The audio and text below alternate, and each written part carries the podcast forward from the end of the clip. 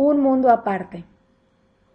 Cuando vivía en Hong Kong, no estaba en un entorno donde se hablaba mandarín, pero escuchaba y leía un número limitado de textos, libros de historia y cultura, literatura moderna y cintas de diálogos cómicos. Se convirtieron en mis viejos amigos y me proporcionaban la parte fundamental del vocabulario y las frases que necesitaba para comunicarme. Comunicarse con este mundo imaginario era más sencillo que comunicarse con el mundo real, ya que estaba disponible y bajo mi control.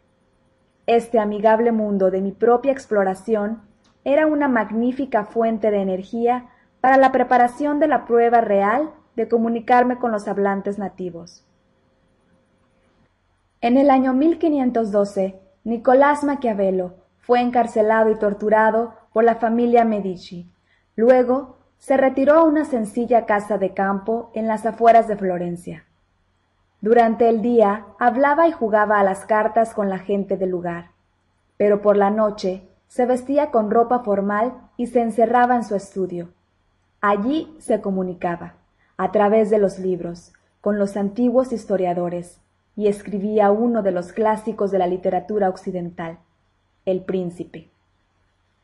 Maquiavelo es un ejemplo de cómo se puede comunicar con una cultura leyendo y escuchando, aun cuando no existe el contacto personal diario con la gente.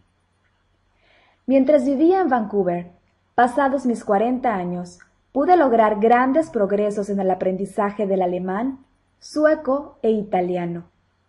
Había estado expuesto a estos idiomas, pero no tenía fluidez ni confianza. Para cada idioma tuve que someterme a periodos intensos de escuchar material de audio comprensible y leer textos con listas de vocabulario. En mi hogar tengo al menos 50 textos para alemán, italiano, español y sueco.